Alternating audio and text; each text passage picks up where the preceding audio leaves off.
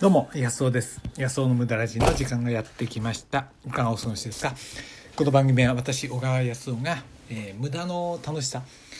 無駄いいですよね。今日もね、うちの奥さんと朝ね、あの、カフェに行ったんですよね。まあ、すごい楽しかったな。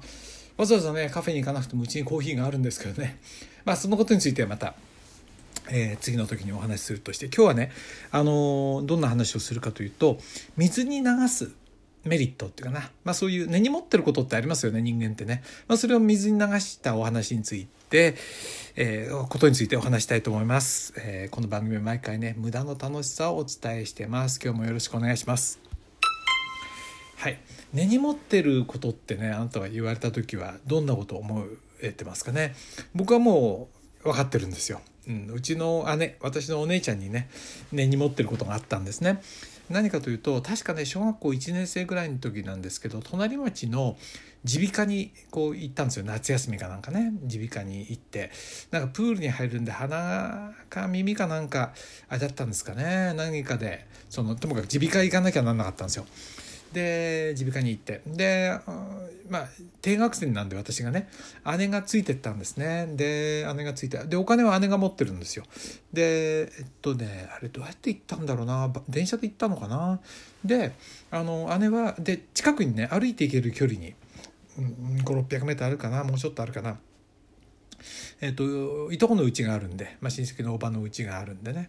で姉はねあのそこの家になんとかちゃん家に行ってくるねって言って行ったんですよ。でまあ僕は別にねあの待って自分で漫画本でも読みながらこうありますよね待合室とかに置いてあってね。で別にこう結構混んでるんですね。2時間ぐらい待ってたんだと思うんですよ。でまあ姉はそのうち帰ってくるんだろうと思ってまあ記録に構えてて。で私が呼ばれる番になった頃ちょっとね心配になり始めたんですよ。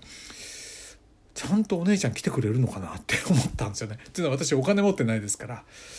でね私の番が呼ばれちゃったんですよね。でかなり焦りがこうねあの極極めてきたんですよ。もしこれで治療を終えてお金がなかったらどうなるだろうと思ったんですよね。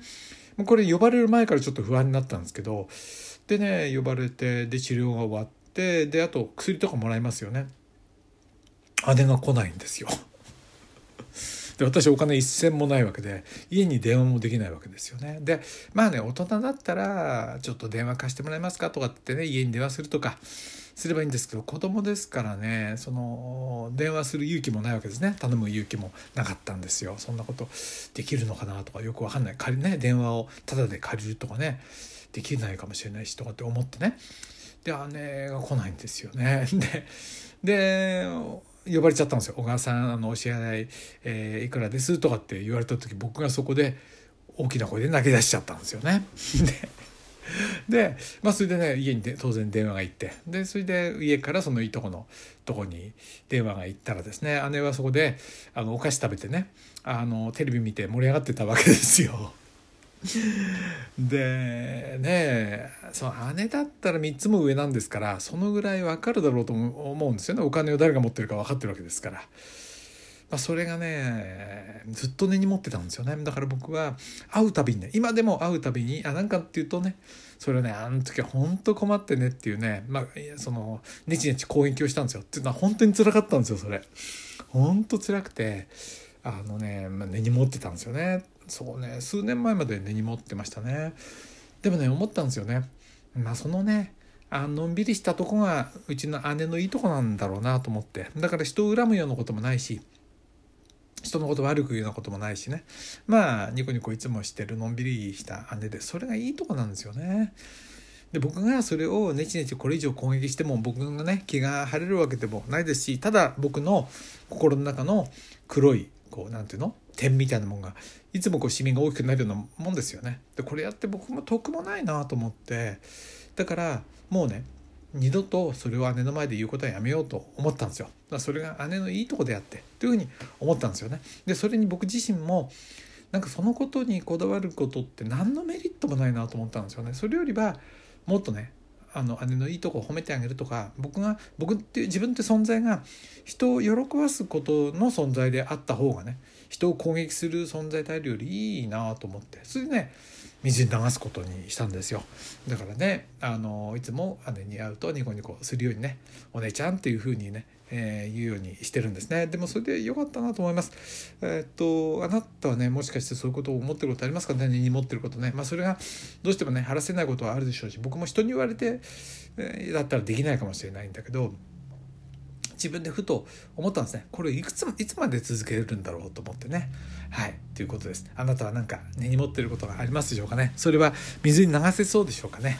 えー、ちょっと、えー、もしよかったらね。あの質問欄から私の方にメッセージください。いただいたメッセージは全部ね。全部は読めてないんですけどあ読めてますけど取り上げるかどうかはちょっと分かんないですけどね。あのいただいたメッセージは全てあの目を通してますから、えー、ぜひねえー、あなたが根に持ってることでもいいし水に流したことまあね流せないことあったらね是非私の方に送ってください。